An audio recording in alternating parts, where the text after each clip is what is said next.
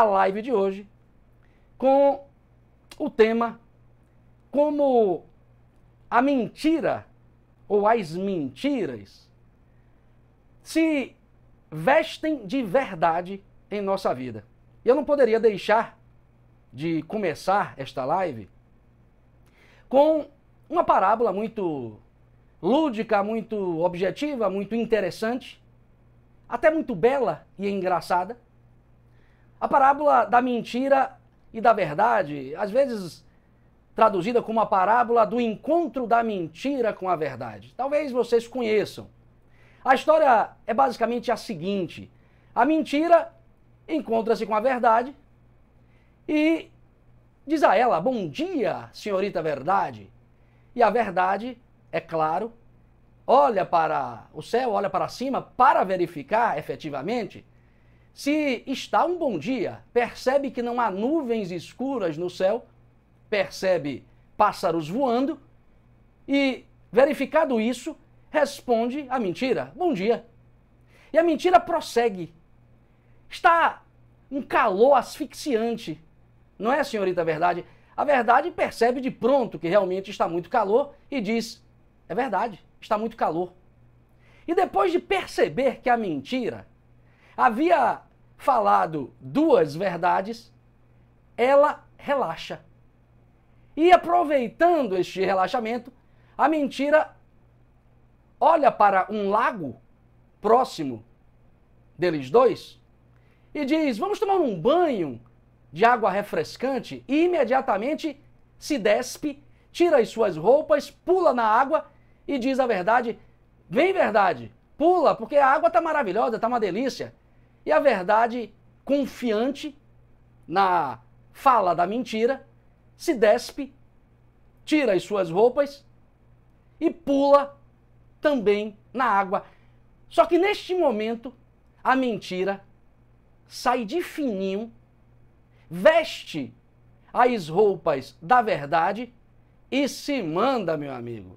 A verdade então se dá conta do ocorrido e, coerente com a sua própria natureza e respeitando a sua própria natureza, e sem temer o mundo, porque nada deve a ele, sai nua a caminhar pelo próprio mundo. Então, é esta a parábola, e ela nos convida a perceber de uma perspectiva psicológica moral. Prestem atenção nos chama a perceber, de uma perspectiva psicológica moral, aquilo que, em geral, nós não damos muita importância na nossa vida. Ela nos chama a perceber uma questão existencial que é praticamente um ponto cego em nossa consciência. O que, professor? Ela nos chama a perceber. Ora, meu amigo, minha amiga, que é sempre muito mais fácil nós acreditarmos na mentira vestida de verdade do que na verdade nua e crua. Porque aceitar ou acreditar na verdade nua e crua, independentemente da forma como ela se apresente na nossa vida, pressupõe, como nos fala Platão, obedecê-la.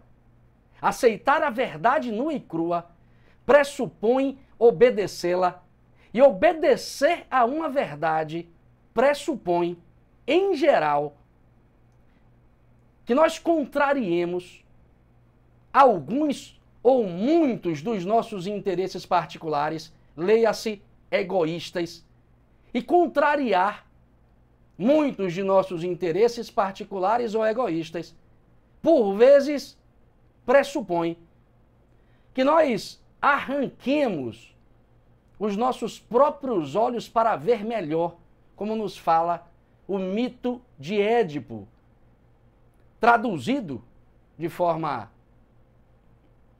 exemplar por Sófocles em Édipo Rei. Eu disse para vocês agora, em síntese, é que, observem, é sempre muito difícil lidar com a verdade Aceitá-la pressupõe obedecê-la, obedecê-la pressupõe contrariar os nossos próprios interesses e contrariar nossos próprios interesses, às vezes, nos leva a enfrentar uma dor dilacerante. Como nos fala o mito, o mito Édipo Rei, porque neste mito, Édipo é tocado por uma experiência trágica, o que na filosofia é chamado de anagnórise. Aristóteles se refere à anagnórise como um momento em que o personagem é afrontado por uma verdade.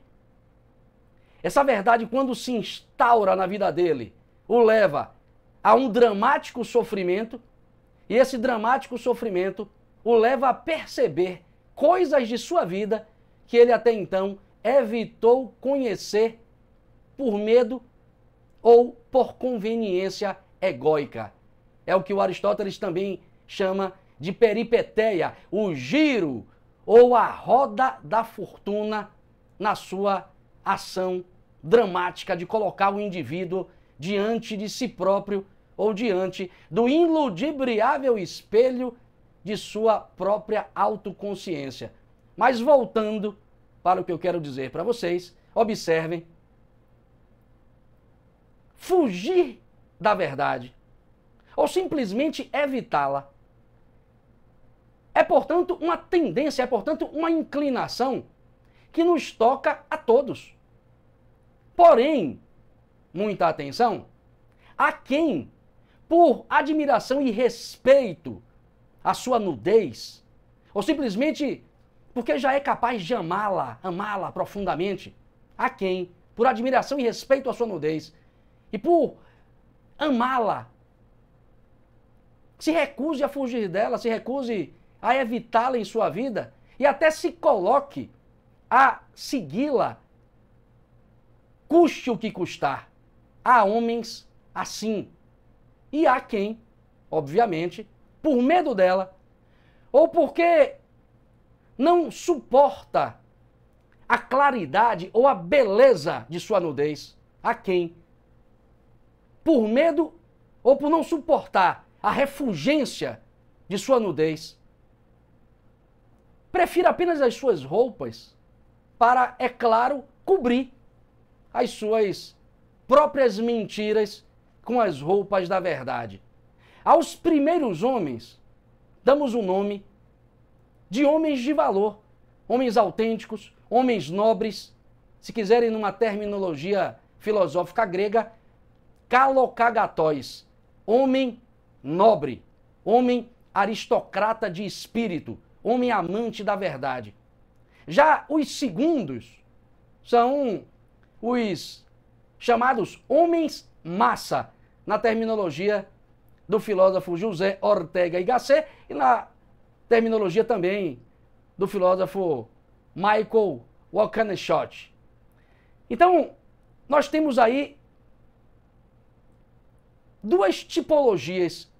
Fiquemos com a segunda, a do homem massa, e perguntemos: por que, professor? Dentre tantas possibilidades interpretativas, dentre tantas interpretações possíveis desta parábola, o senhor escolheu a que relaciona o homem massa com esta necessidade que as pessoas têm de mentir para si própria, si próprias, essa necessidade que as pessoas têm de cobrir as suas mentiras com as roupas da verdade. Ora, meu amigo, minha amiga, a razão disso é que a principal característica do homem massa, na visão desses dois filósofos, a principal característica do homem massa, e observe que independentemente de ser algo particular destes filósofos, é algo que a gente consegue perceber com muita clareza, ou seja, eles apenas traduziram uma percepção comum a todos nós. A de que a principal característica do homem massa é a de mentir para si próprio. e a de cobrir as suas mentiras com algum tipo de verdade, porque, obviamente, ninguém suporta descobrir-se mentiroso, ninguém suporta descobrir-se autossabotador. Então, é preciso que estejamos sempre cobrindo nossas mentiras com algum tipo de verdade. E que fique claro aqui: homem massa deve ser entendido. Vou usar aqui as palavras do próprio Ortega y Gasset na sua obra extraordinária, A Rebelião das Massas. Ele fala: homem massa não vincula-se especificamente a uma classe social. Pode ser tanto o pipoqueiro quanto o professor doutor da academia. É o pobre, é o rico. Porque o homem massa em questão é o relativista moral. É aquele que acredita que pode ser o seu próprio código de ética. É também aquele que está no mundo sempre a requisitar e exigir direitos e quase nunca se colocar no mundo a cumprir com seus deveres. Repare que isso é muito comum nos dias de hoje. As pessoas estão aí sempre exigindo direitos. Pois é, é uma das expressões, é uma das significações que o Ortega y Gasset dá do homem massa. E tem mais uma outra que eu particularmente gosto muito. Ele diz: o homem massa é aquele que não tem obrigações de nobreza para consigo próprio e para com o mundo. Ele não tem compromisso com a nobreza de espírito. Ele acha que o mundo deve a ele alguma coisa. E por isso está sempre com suas mãos a requisitar direitos, está sempre se colocando no mundo como o seu próprio código de ética ou com o seu próprio código de ética, está sempre no mundo de costas para os valores da nobreza e da valentia de espírito. Olhemos dois traços característicos do homem massa, tendo em vista a proposição desta live, tendo em vista compreendermos como a mentira se traveste de verdade na consciência da maioria das pessoas sem que ela sequer se dê conta disso. Olhemos para dois traços característicos do homem massa, tendo em vista este horizonte de compreensão. Compreender como em nós essas mentiras são travestidas de verdade sem que sequer nós as percebamos. Primeiro traço característico: todo homem massa é incapaz de perceber o abismo profundo que há entre o seu eu real e as imagens padronizadas que ele é chamado a representar na sociedade. Todo homem massa é incapaz de perceber o vale profundo entre o que é ele de verdade e o que são as imagens padronizadas que ele é chamado a personificar na sociedade, o que acaba levando ele a se confundir com as máscaras sociais pelas quais os outros lhe reconhecem e, consequentemente, levando ele a substituir o seu eu real ou a sua verdadeira identidade por um arranjo cômodo de aparências. O que eu quero dizer para vocês é que o homem massa está sempre criando máscaras daquilo que ele gostaria de ser, mas não é. E o que é pior, ele cria essas máscaras e se apaixona por elas de um modo tal que ele já não consegue distinguir nele próprio quem é ele mesmo e quem é máscara na sua experiência de mundo, na sua experiência de vida. Ou seja, ele não consegue perceber quem ele é dentro de si próprio. Como fica muito claro naquele conto de Robert Fischer, o cavaleiro preso na armadura. Só que tem um detalhe, meu amigo. Só que tem um detalhe. Observe. Ele está aí absolutamente identificado com a sua máscara, mas não percebe que está.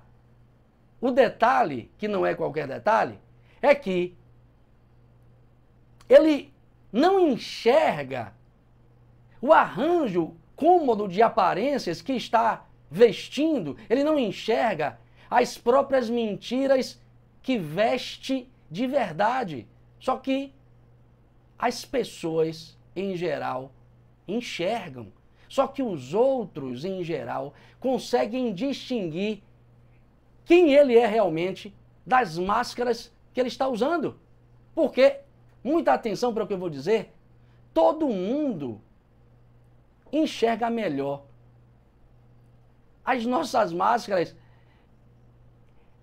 eu diria até que enxerga muito mais do que nós mesmos. Observem que nós sabemos disso, porque nós sabemos quando uma pessoa está mentindo.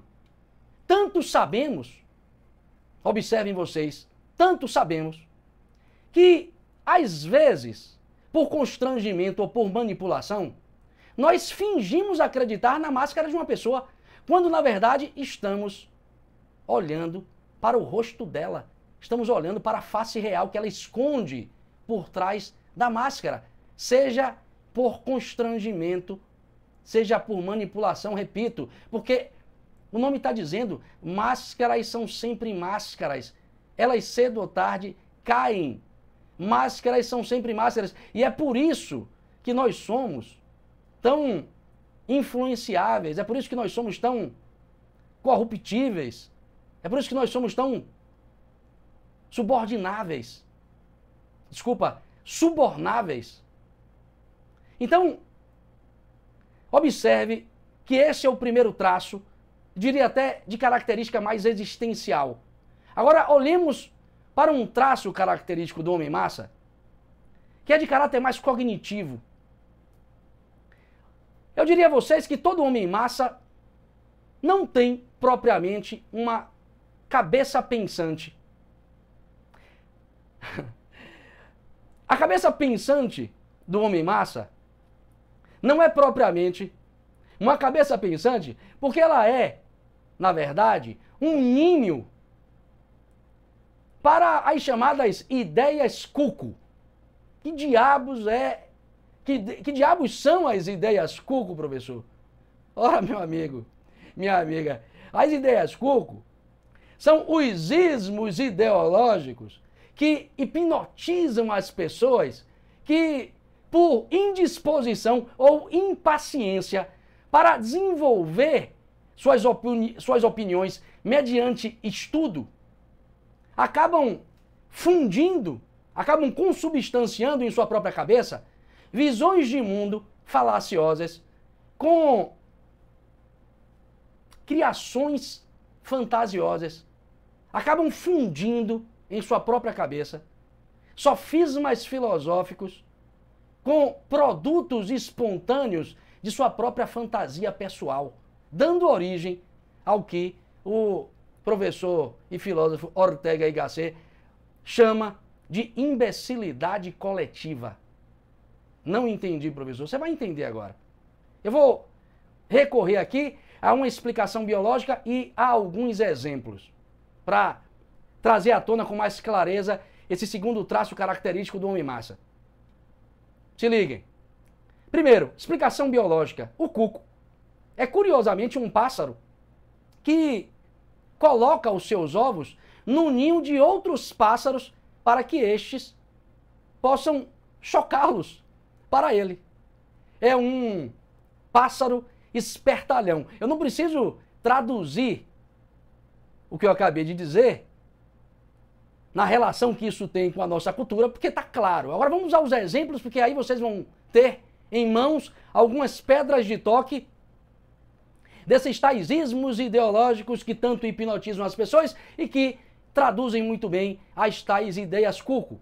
Eu vou para exemplos que eu tenho na minha própria vida. Eu vivi isso. Eu ouvi de uma amiga uma vez, quando me viu perplexo pela atuação dos Black Blocs nas ruas de São Paulo, precisamente na Avenida Paulista, os Black Blocs quebrando tudo. E eu digo: Que absurdo é esse? O que é isso? É a barbárie?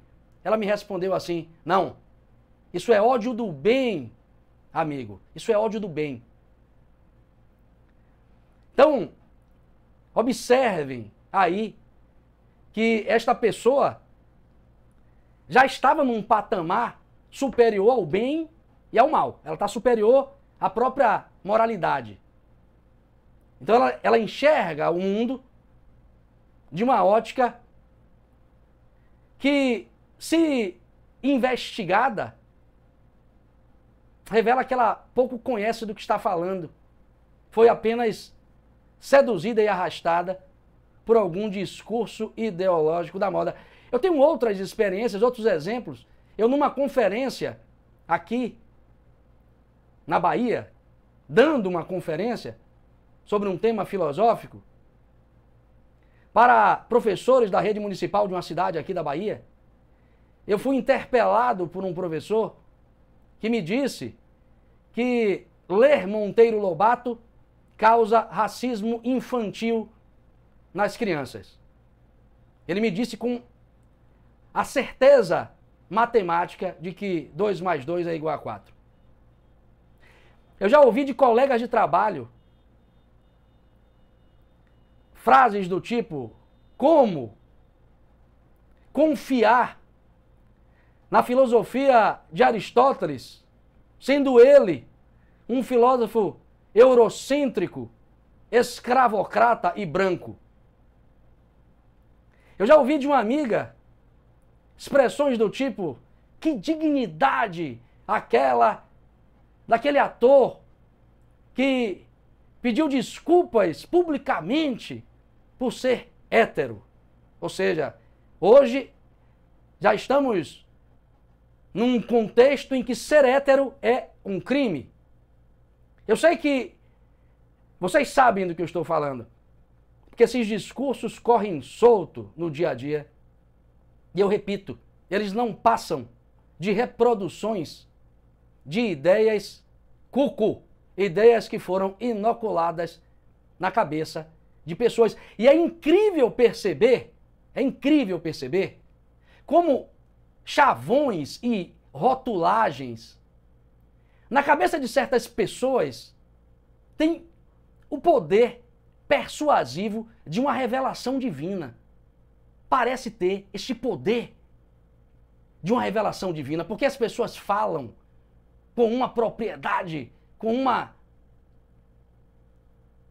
certeza inabalável. Só que, por experiência, com um professor, eu sei que elas não sabem do que estão falando.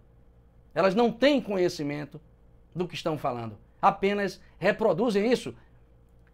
É interessante que o Ortega Gasset usa uma expressão até um tanto quanto complexa para definir esse tipo de postura, sobretudo quando ela se relaciona com a política. Ele chama de hemiplegia moral. Que diabo é hemiplegia moral? É uma expressão quase médica de um problema que é de ordem percepcional. Poderia ser bem traduzido como aquele que não consegue olhar para o mundo de uma perspectiva unificadora. Ele só olha com a metade da consciência. É precisamente isso que o Ortega Gasset está dizendo. É precisamente o olhar para o mundo com os olhos das emoções. Ou é pensar não pela mente, mas pelas emoções. E vocês podem constatar isso observando, por exemplo, que todo homem em massa, quando contrariado emocionalmente por, um, por algum argumento, ele não hesita em forçar as suas faculdades cognitivas para encontrar uma prova de que ele está certo, custe o que custar, meu amigo.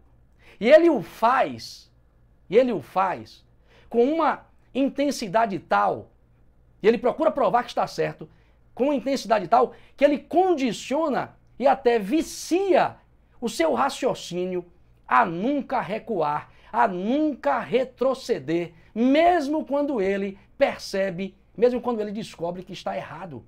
Olhe a mentira aí sendo vestida de verdade, porque o homem massa, se liguem, o homem massa não fica constrangido, o homem massa não se envergonha de colocar a sua razão a serviço da irracionalidade e da conveniência emocional. Ele não fica constrangido ao violar a sua inteligência. E isso é claro porque ele não está preocupado em aprender nada com uma discussão, ele está preocupado em ganhar a discussão. Ele está preocupado apenas em vencer a discussão. Aliás, discutir com um homem massa, prestem atenção, discutir com um homem massa é uma tarefa, meu amigo, minha amiga, das mais hercúleas, é uma tarefa das mais difíceis de se empreender. Porque observem comigo, as razões de um debatedor inteligente, as razões de um debatedor culto, as razões de um debatedor interessado em aprender com o diálogo, estão quase sempre nítidas, estão quase sempre transparentes no conteúdo do seu discurso. Por quê, professor? Ora, porque foi ele quem as pensou, foi ele quem as desenvolveu, estando elas certas ou erradas. Ele está ali esforçando-se para aprender, para ampliar sua compreensão. Então, o contraditório é sempre bem-vindo. Ele está sempre disposto a assimilar aquilo que ele não conhece. Mas as razões, os argumentos do homem massa são uma verdadeira barra funda, uma confusão geral, porque nem ele próprio conhece as matrizes dos argumentos que ele próprio utiliza. De onde ele extrai isso? Da atmosfera social confusa na qual ele se encontra inserido. Ele associa estas apreensões de seu ambiente cultural confuso com certas ideias confusas que ele tem na sua própria cabeça, porque apreendidas emocionalmente, e depois reproduz isso através de um discurso pouco embasado. É geralmente assim. Para você dar conta de compreender as razões ou os argumentos de um homem massa, é preciso colocá-lo num set terapêutico, num setting terapêutico. Porque é quase uma análise de um sonho em procedimento junguiano é quase análise de um sonho, porque é tão enigmático quanto um sonho. Você não consegue entender de onde o cara tirou essas ideias que ele afirma serem verdade. Então, enfim, para finalizar a live, nossas mentiras são geralmente vestidas de verdade em nossa consciência quando nós não estamos atentos, quando nós não estamos atentos às máscaras que nós estamos vestindo, quando geralmente não conseguimos tirá-las, porque às vezes nem percebemos que estamos usando-as. E também quando nós assimilamos ideias e as tornamos nossas, sem que efetivamente elas tenham sido produzidas pelo nosso esforço de pensamento, pelo nosso esforço intelectual. A verdade, minha gente, é algo sempre muito raro, é sempre algo difícil de aparecer a nós. O mundo da existência concreta é o mundo das ilusões, das sombras, porque tudo aqui é fluxo, tudo aqui é transitório, tudo aqui é impalpável. Você toca nas coisas e acredita que as tem em suas mãos quando olha, nada tem. Toca nas asas da borboleta, peguei e olha, é só pó. Então, muita atenção, a verdade aqui é raro.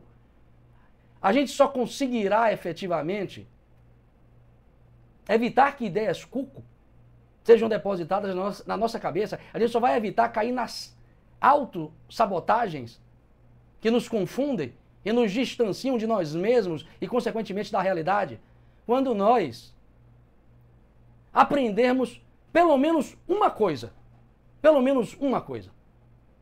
Eu vou apresentar para vocês pelo menos um ponto seguro sobre o qual você pode se apoiar para se aproximar um pouco da verdade, ou pelo menos para evitar esses auto-enganos e as mentiras do próprio mundo. Que ponto é esse, professor? Severidade consigo próprio. Sem autopiedade. Ser austero no exame de consciência diário. Ser austero no exame de consciência diário. E sem Deus, meu amigo, nem tente, nem tente. Sabe por quê? Porque sem Deus, ou sem o horizonte de uma totalidade onisciente, ante a qual você jamais poderá enganar, o seu ego vai driblar a sua consciência e produzir alguma mentira, algum auto-engano. É preciso ter severidade, austeridade e ter Deus no horizonte da consciência para que você possa colocar a sua consciência diariamente num tribunal, num tribunal, num tribunal de purificação. Dói fazê-lo. Mas a dor aí, como dizem os budistas, é veículo de consciência. Então, é este o ponto. Fiquem com Deus. No próximo domingo, nós trataremos de algum outro tema. E convido novamente a vocês para assinarem o Instituto Religare. Todas as quartas-feiras, aulas semanais sobre temas desse tipo, só que com uma analítica ou com um procedimento de aula. Então, o processo adquire maior amplitude. Textos, indicações de leitura, livros e abordagens das mais diversas que certamente ajudarão vocês a organizar melhor a forma de compreender a própria vida, a própria existência e se colocarem dentro dela, se colocarem nela de forma altiva, de forma inspirada, de forma mais vivificante.